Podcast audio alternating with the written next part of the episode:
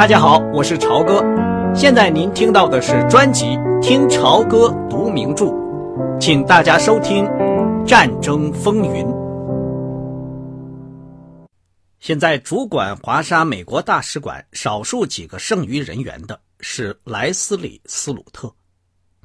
他是一个能干而且非常聪明的人，但这时候却不能发挥他的长处了。原因很简单。因为在人的内心深处，他是一个胆小鬼，这从他的外表或日常行为上是看不出来的。在耶鲁大学读书时，他曾参加田径运动，这项有男子汉气概的运动，这是他有意选择的，因为他知道罗兹奖学金的要求，加上他在大学报纸的工作。他的美国大学生联谊会会员资格，以及他和某些教授的友谊，使他轻而易举地获得了这项奖学金。到了牛津大学，他又成为那里很出风头的几个美国人之一。后来进了外交部，大家都说他是他那一辈年轻人里最杰出的一个。他对自己的问题很有自知之明。如果他知道某种环境需要行动上的勇敢，他就不会自告奋勇去参加。他对自己性格上的这个弱点思考过很多，而且还总结出一套理论。中心要点是母亲对他的过分关心，以及童年时期的几次意外事故。他的这种理论改变不了任何东西，然而他却可以帮助他。在他的头脑里容忍这个弱点，并且只把他看作一个软骨病患者的不幸，而不是看作损伤他自尊心的草木枯萎症。斯鲁特对他自己、对自己的能力和自己的未来都自视甚高，可是现在，倒霉的坏运气却把他弄到这样一个地方，在这里，他的渊博的政治知识。他的出色的分析能力，他的幽默，他的外语，通通都一无用处。在这里，只需要有最简单的东西，人的胆量就可以了。但他却偏偏没有这个。他在内心斗争中把这个缺陷深深的隐藏起来，表面上显露出来的只是神不守舍、不断头痛、急躁易怒。和毫无理由就发笑的倾向。美国大使临走时叫他留下负责，他也对着大使哈哈大笑。自从一得到德国人打过来的消息，特别是自从第一颗炸弹在华沙落下，他就异常惊慌，一直焦急地等待着让他和其他美国人离开的命令。他拼命地咬自己的指甲。最后不得不把好几个指头包起来，以免让别人发现。可是现在这个大使竟然要他在这样的恐怖中留下来。这一阵尖锐的笑声，倒是确实是发自他的内心。大使用同情的眼光看着他，没有再说什么。在华沙的大多数人对空袭的反应态度大都一样。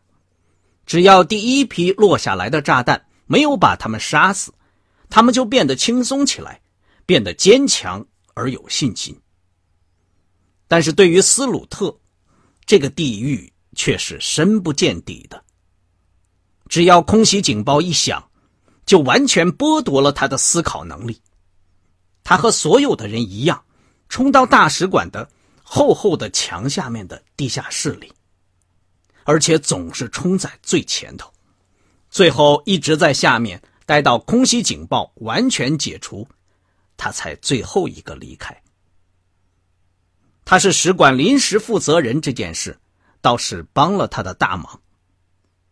他就名正言顺的从公寓里搬出来，搬进了大使馆，住在那里，而且变成了坚决遵守空袭警报规定的榜样。使馆里没有人能够猜得到他的苦恼。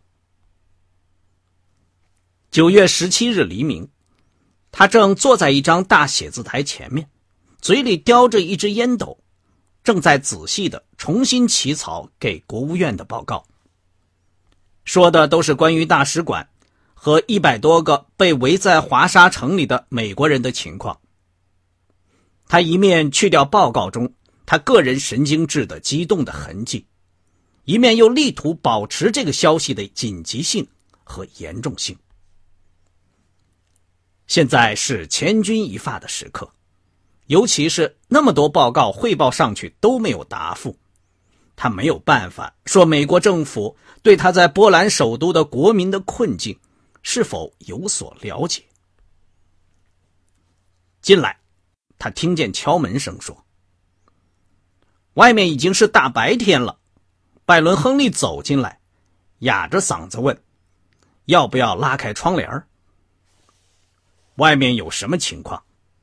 斯鲁特眯着他的眼睛说：“拜伦说没有什么特别的事情。好吧，那就来点亮光吧。”斯鲁特笑了。他们一起把厚重的黑窗帘拉开，淡淡的阳光透过窗上斜钉的木条，变成破碎的小块照了进来。水怎么样，拜伦？我已经弄来了。窗帘一拉开，就能听到德国大炮的遥远沉闷的轰隆声。斯鲁特宁可让这厚窗帘多关闭一会儿，可以挡住这灰暗、破碎、燃烧的华沙这些白日的喧闹。拉上了黑窗帘的安静的房间，再点上一盏台灯，也许会产生幻觉，可以引起斯鲁特。安逸的学生时代的遐想，可以使他感到安慰。他从窗子里望出去，那么多烟，有那么多地方着火了吗？天哪，是的，天空可怕极了，一直到天亮，你都没有看见吗？你往哪里看都是一片通红，烟雾腾腾，简直就是但丁的地狱。还有那些大大的橘红色发亮的大炮弹，到处轰轰炸响，它们飞得很高，然后慢慢的飘飘荡荡的落下来，真好看。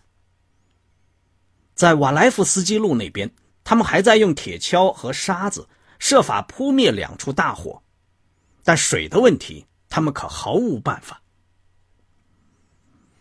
他们昨天就应该接受德国人的建议，斯鲁特说。那么他们至少还能保存半个城市，这样干是没有出路的。你用什么办法弄到水的？是不是你总算弄到了一些汽油？拜伦摇摇头，打着哈欠，坐到棕色皮子的长沙发上。他的运动衫和裤子上都沾满了砖灰和煤烟，他的乱蓬蓬的长发纠结在一起，他的眼睛矮板无神。眼圈都发黑了，根本就没有可能。从现在起，我们都得忘掉那辆卡车了。我看见救火车停在市中心，已经开不动了。这个城市里已经没有汽油了。我正在到处侦查，结果被我发现一辆马拉的大车，这花掉了我大半个晚上和我身上所有的美金。他对斯鲁特笑笑。他的下嘴唇因为劳累而缩了进去。美国政府可欠我一百七十五美金。你知道最吃力的事情是把锅炉从卡车上搬下来，装到大车上去。不过卖给我大车的那个农民可帮了我的大忙。这都是算在交易里面的。他个子不高，长着小胡子，不过他可实在太强壮了。天哪！当然，我会还你钱的。你去对班说一声吧。我能不能在这儿躺一会儿？你要不要吃点早饭？我真不知道我还有没有力气来咬着东西。我只要半个小时。这里太安静了，那地下室简直是个疯人院。拜伦把脚放到沙发扶手上，把瘦削肮脏的身体。放到皮垫子上。歌剧院转角那地方已经没有水了。他闭着眼睛说：“我没办法，只好一直跑到抽水站。这马走得太慢了，他一定是不喜欢拉着一只装满晃晃悠悠的水的大锅炉。”谢谢你，拜伦，你可帮了大忙了。我读贡格丁，你能够谈论金酒与啤酒。拜伦用一只胳膊遮住脸，闷声说。只要你是安全的扎营于此。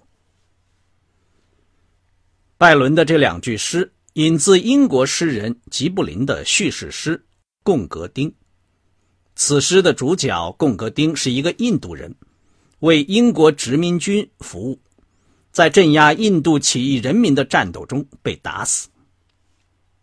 娜塔莉在哪里？在医院里吗？大概是。拜伦很快就睡着了。电话铃刺耳的响起来，可是他一动不动。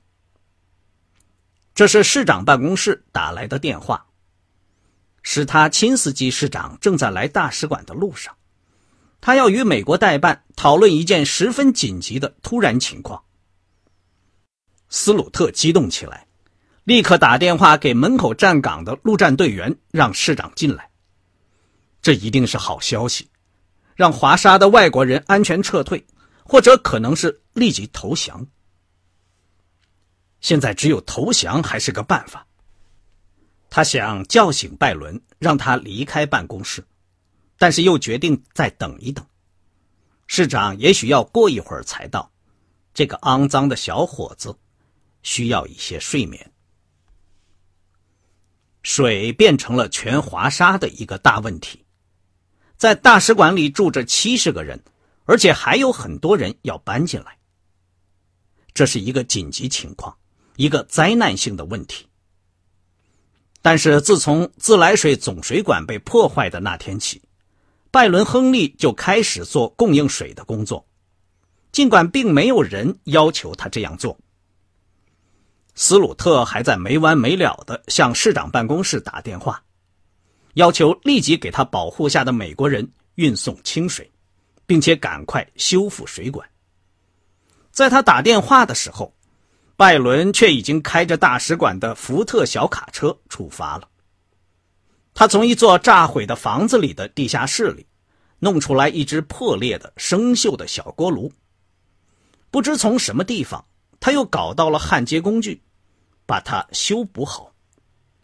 现在他就利用这只小水箱，暂时的作为运水的工具，运水到大使馆来。如果他不这样干，结果会怎么样？谁也没有说。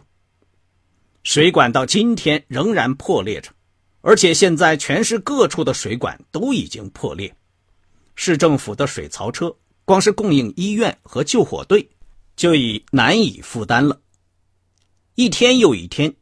就像理所当然似的，拜伦在炮火底下冒着空袭运着水，对自己的恐惧开着玩笑，常常比现在这样弄得更脏的回来，因为他一听见一颗榴弹炮炮弹在空中飞过的嘘嘘声，就要立刻钻到瓦砾堆里去躲起来。斯鲁特还从来没有听到过许多人所描述过的这种。嘘嘘声，但他宁可永远也不想听到。尽管有这些恐怖，看起来拜伦·亨利倒的确在这围城之中，挺能自得其乐。拜伦的这种思想状况，斯鲁特认为比他自己更为愚蠢，没有什么可佩服的。他自己的恐惧起码是合情合理的。娜塔莉曾经把拜伦说的觉得挺好玩之类的话对他讲过。斯鲁特想，这小伙子精神上有问题。他那种过分和蔼可亲的好脾气，只是一个假面具。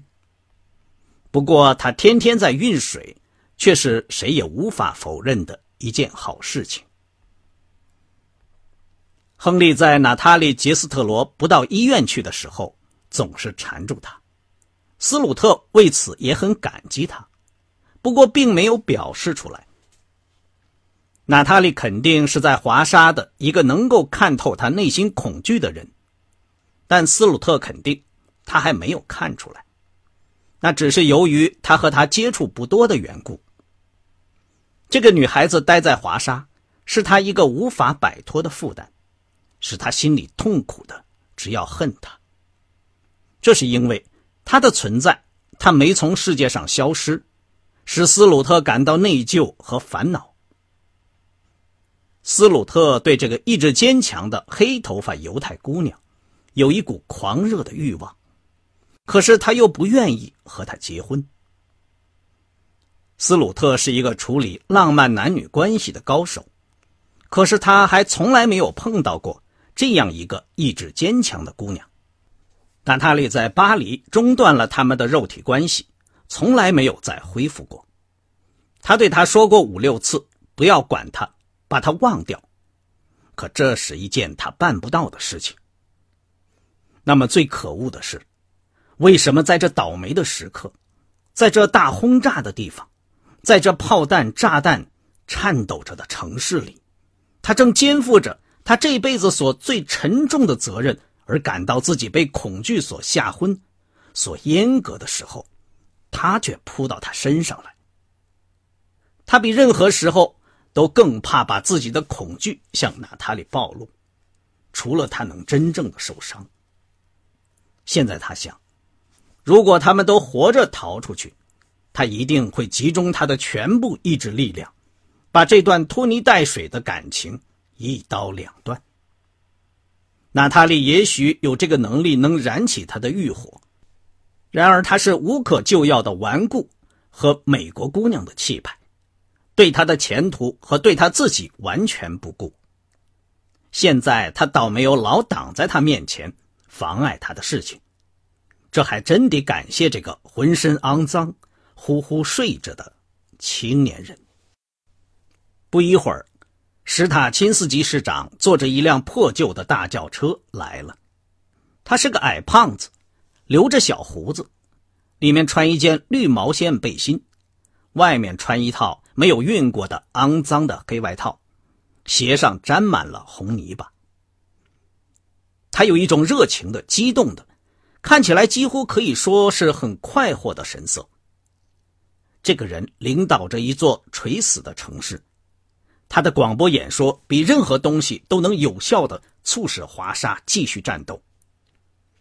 现在一晚上，他几乎很难睡两个小时的觉，整个城市的负担。都落在他身上。每一个人，从外交使团到街上的救火队员和医院的医生，有什么需要，都跳过市政府懒散的官僚主义，直接向他提出。然而，他看起来还是那么活跃，那么富有战斗精神。他是这座城市的英雄，也是所有尖客嘲讽的对象。最近几天，德国飞机扔下来的新型重磅炸弹，被叫做“史塔钦斯基卷心菜”；反坦克的钢制尖桩被称为“史塔钦斯基牙签儿”。这是谁？市长的一只粗大的大拇指指着长沙发问：“我的一个小伙子，他睡着了，他听不懂波兰话，我可以叫他出去。”不要紧，不要紧。史塔钦斯基举起两只手摇着，在斯鲁特指给他的椅子上坐下，两只肥厚的手放在膝盖上，长出了一口气。他环顾了一下这个陈设着讲究家具的宽敞房间，手指在光亮的写字台桌面上滑动着。啊，你们这里看来一切都好。有没有什么事情要我们办？你的人都好吗？我们都很好，我们对英勇的华沙人民钦佩极了。是吗？德国人是无话可说了啊！昨天晚上我们在北边把他们赶了出去。柏林电台说战争已经结束，让我们走着瞧吧。市长骄傲的脸都发红了。今天早晨。我们的军队离开和莫德林守备队的汇合地点只有十二英里了。到时候，全世界就会看到一些东西了。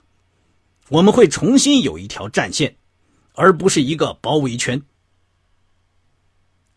这是个美妙的消息，阁下。斯鲁特的手指抚摸着他烟斗的温热的烟锅，企图用他并没有感受到的高兴来做出微笑。是的，是的。可是另外一个消息，却不是那么好。市长顿住了，瞧着斯鲁特的脸，戏剧性的说道：“俄国人进军了。”今天黎明，苏联入侵了我国。刚才您听到的是听潮歌读名著《战争风云》，谢谢您的收听，我们下次节目再见。